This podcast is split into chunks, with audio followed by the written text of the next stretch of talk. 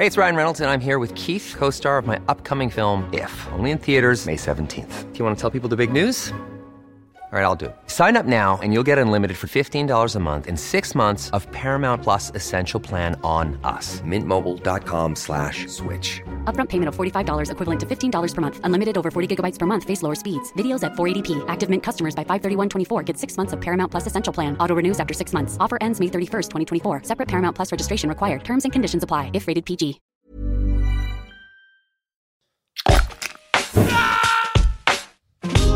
Alto Parlante, tu podcast de política. Te decimos las cosas como son. Al micrófono Pablo Marín y Arturo Aramburu. Comenzamos.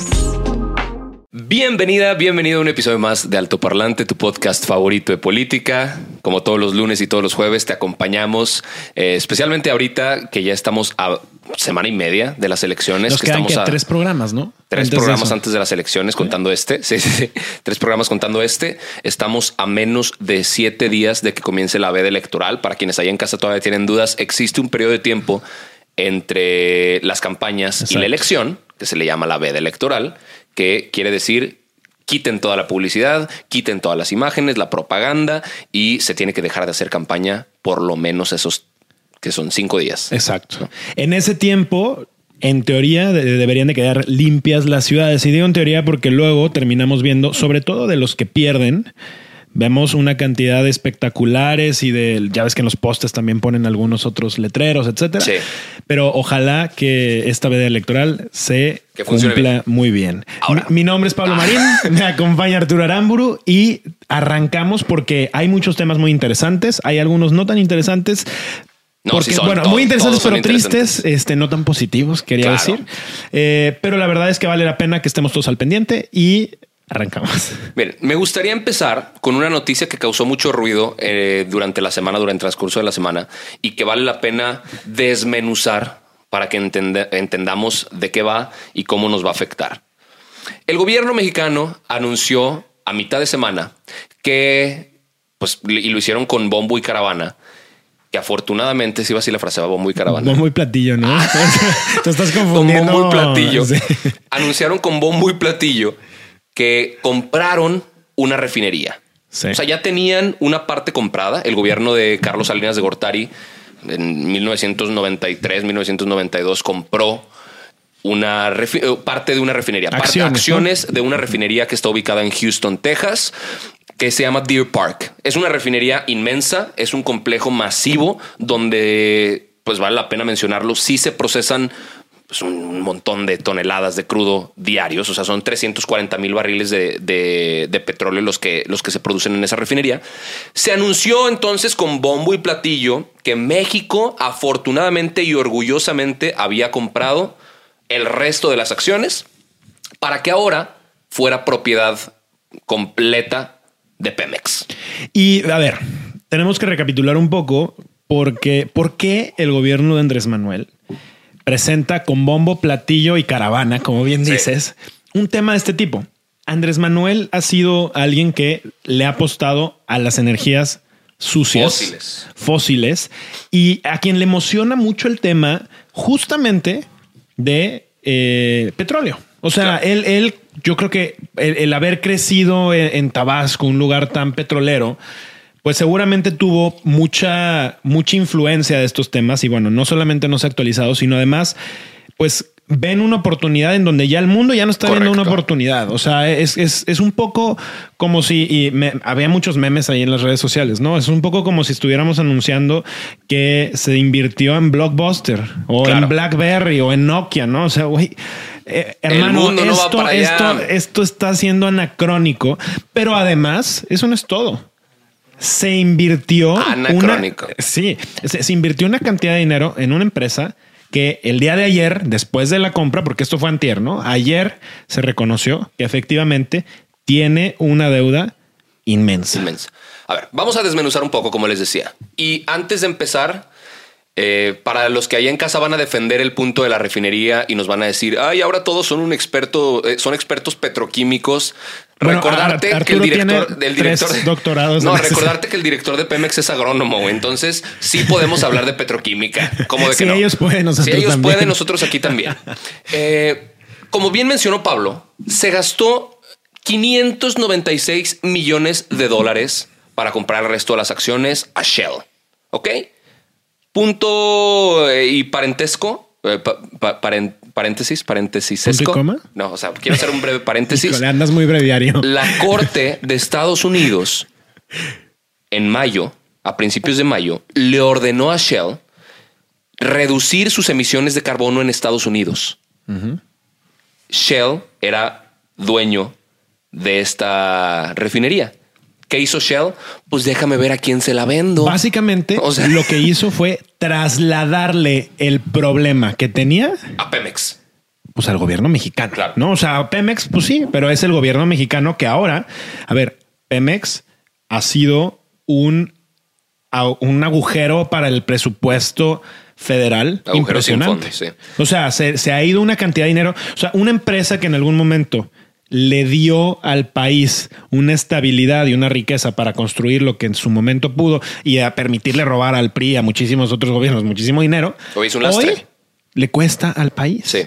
Ahora, de esos 596 millones de dólares, que no sé si tú sabías este dato, pero la gente se va a quedar fría cuando lo escuchen, el 50% viene de un presupuesto que estaba asignado para banobras, o sea, para infraestructura dentro del país, carreteras, eh, puentes, caminos, lo que sea. Y el otro 50% viene del Fonden, del Fondo para Emergencias. O sea, cuando un lugar se inunda, cuando hay un temblor, cuando un incendio. incendio forestal, teníamos, porque ya está quebradísimo, un fondo especial para esto.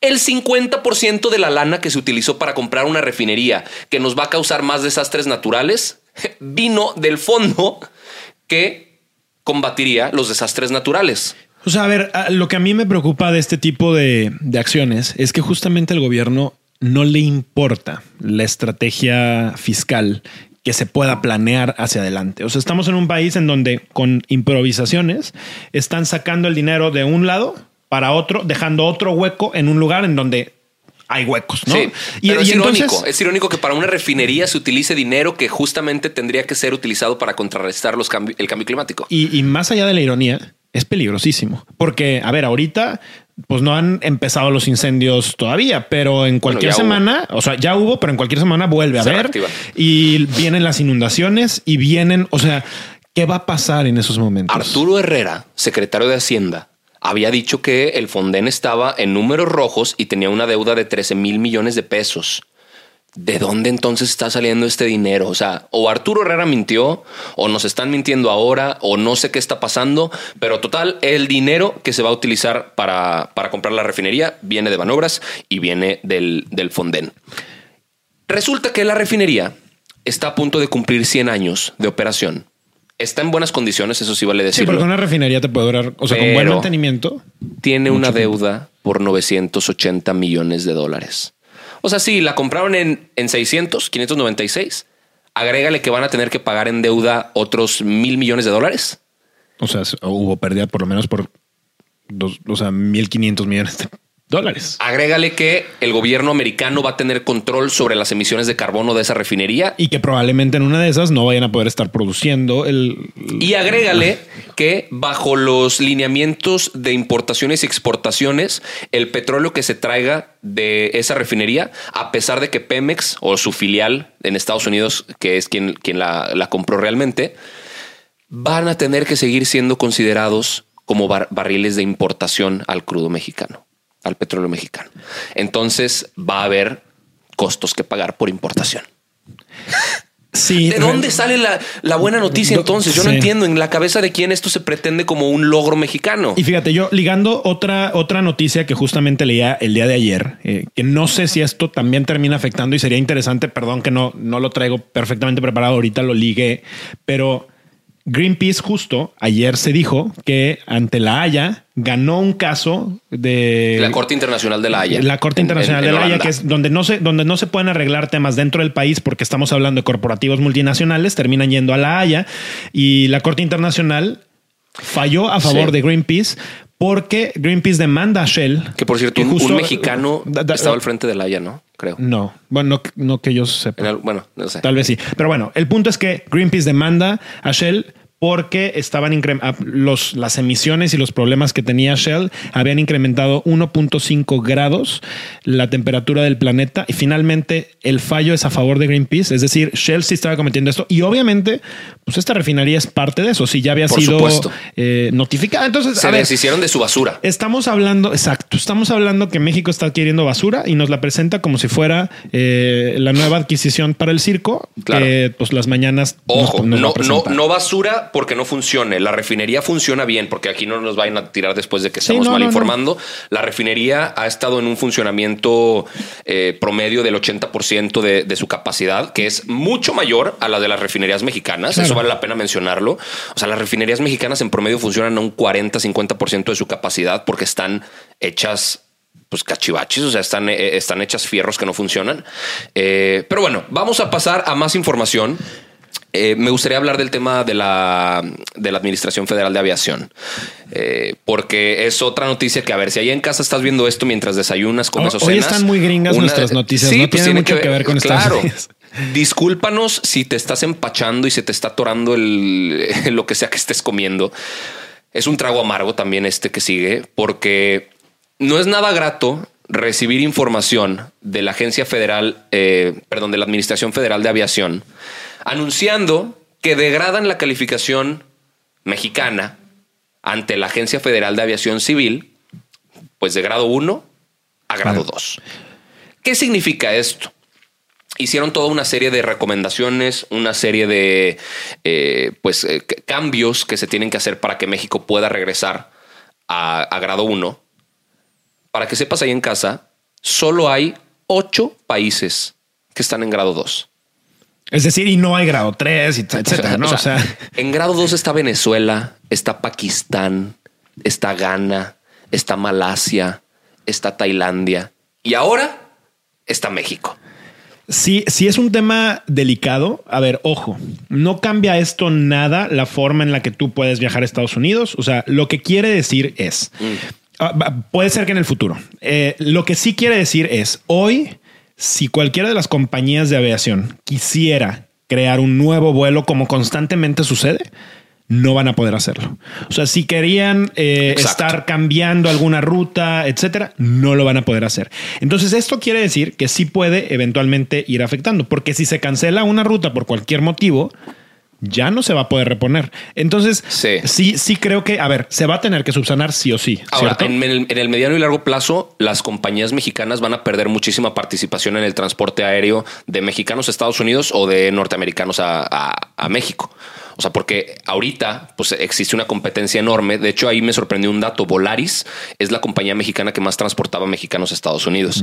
Poco a poco va a ir perdiendo participación si esto continúa de esta forma. ¿Por qué se degradó la calificación? Deficiencias en el personal técnico, falta de, de capacitación a inspectores, no hay o hay muy poca regulación eh, para las, las compañías que incumplen requisitos para y que se les tiene que sancionar o garantizar lineamientos mínimos de seguridad.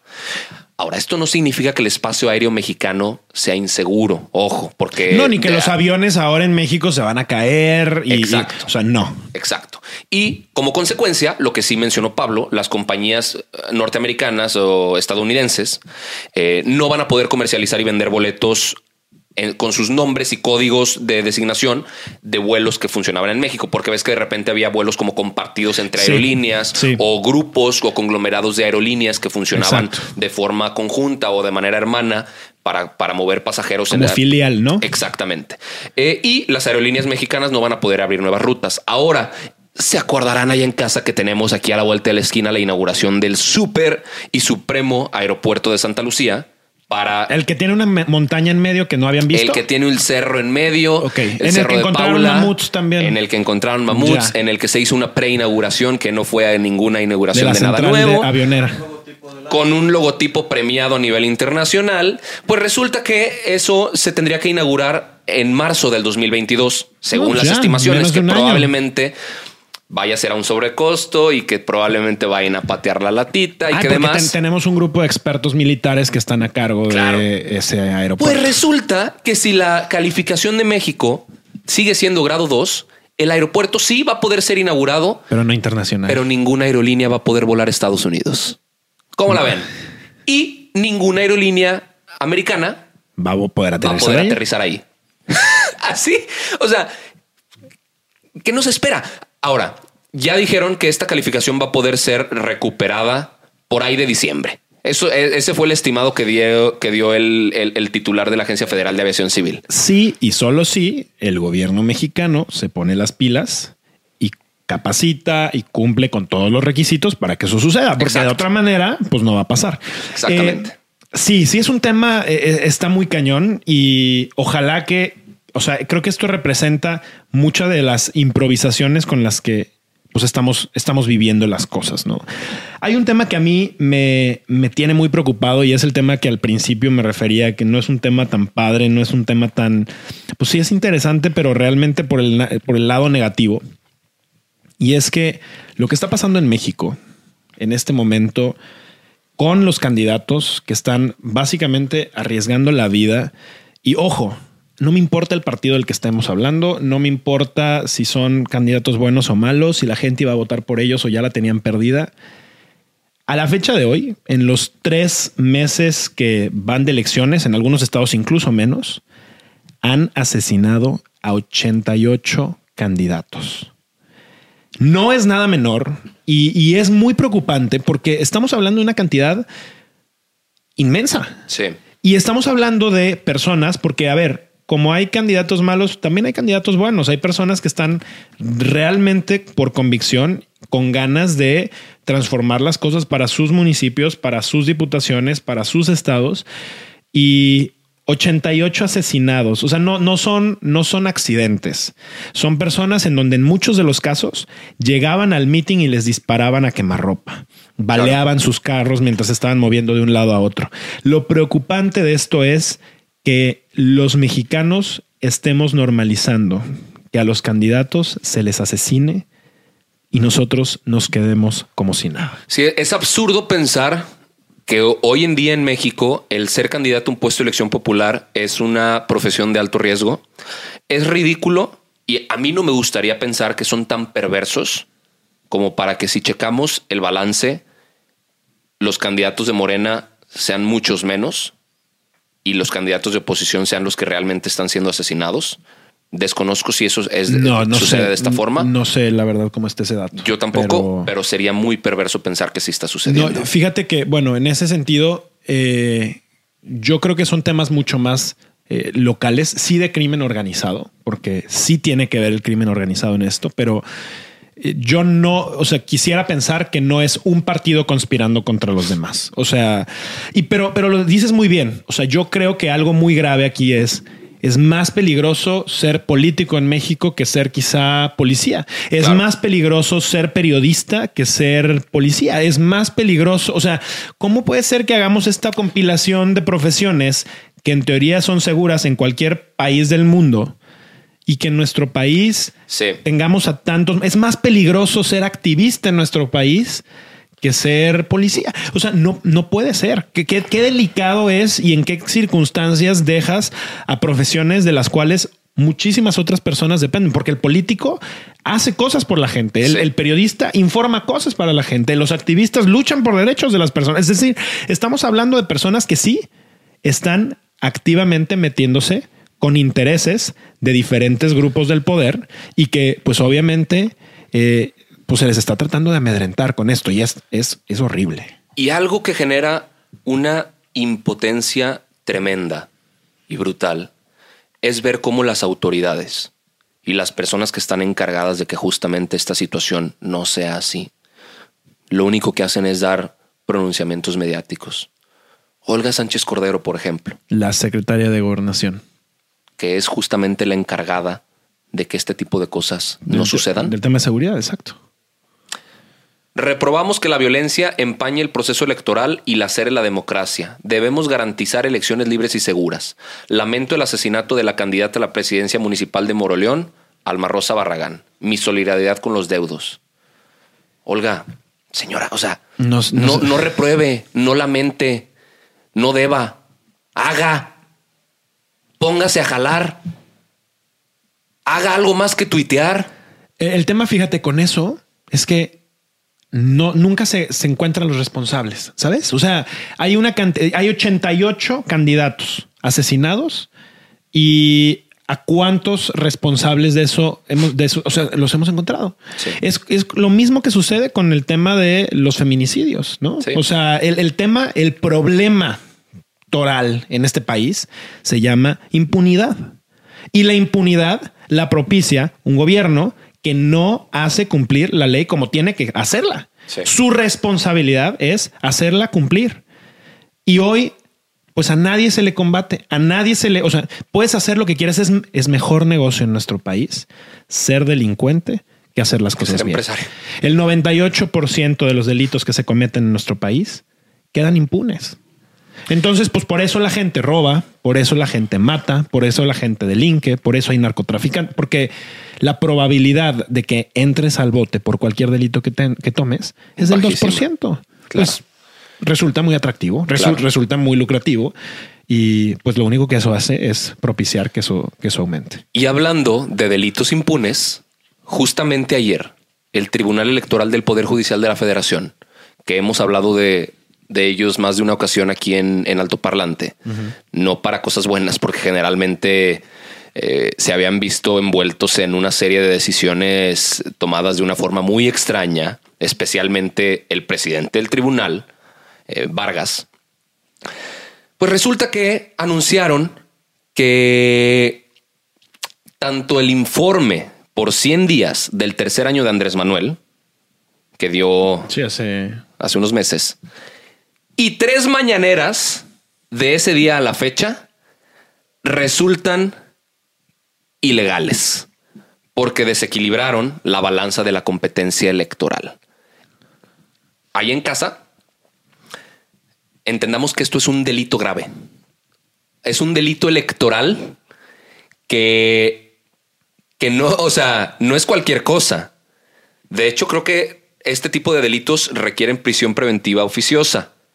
Recordemos que es el presidente, recordemos, que hay fuero, recordemos que el tribunal nada más dicta si es ilegal o no, pero la sala especializada es quien tiene que eh, pues revelar las consecuencias o sentenciar las consecuencias jurídicas.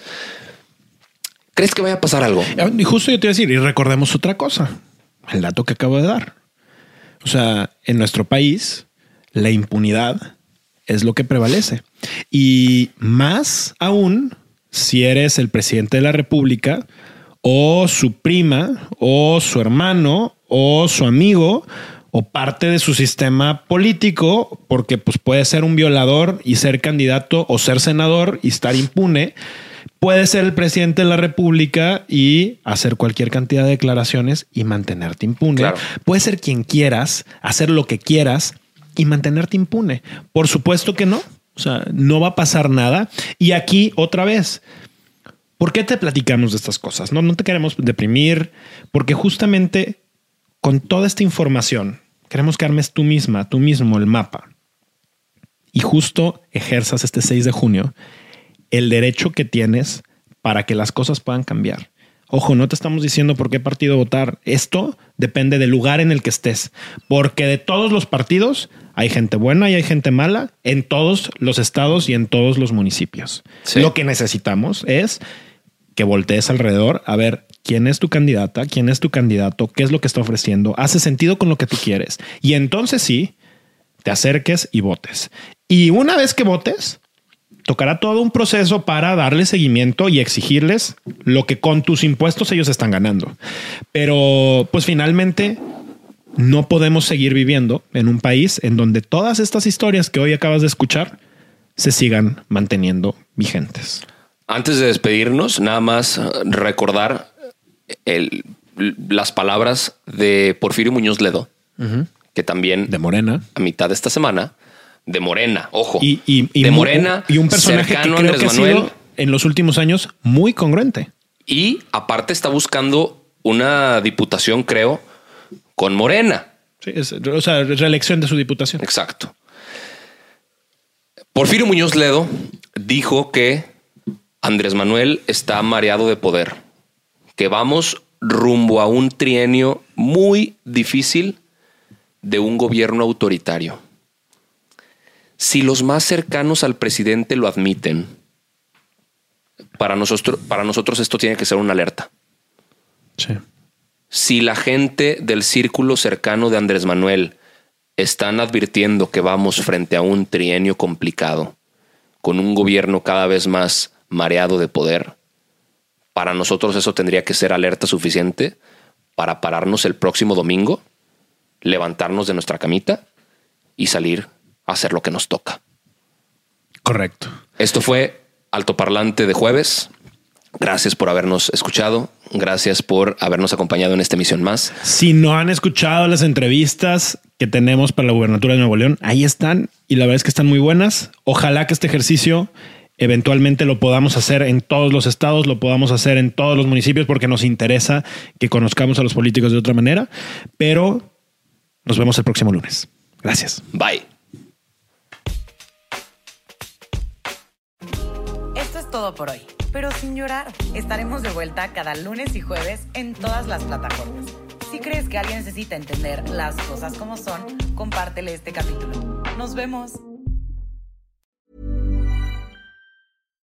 When you make decisions for your company, you look for the no-brainers. And if you have a lot of mailing to do, stamps.com is the ultimate no-brainer. It streamlines your processes to make your business more efficient, which makes you less busy. Mail checks, invoices, legal documents, and everything you need to keep your business running with stamps.com. Seamlessly connect with every major marketplace and shopping cart. Schedule package pickups and see your cheapest and fastest shipping options from different carriers with rates up to 89% off USPS and UPS rates. And with the stamps.com mobile app, you can take care of mailing and shipping wherever you are. Make the same no-brainer decision as over 1 million other businesses with stamps.com. Sign up with code program for a 4-week trial plus free postage and a free digital scale. No long-term commitments or contracts. That's stamps.com. Code program.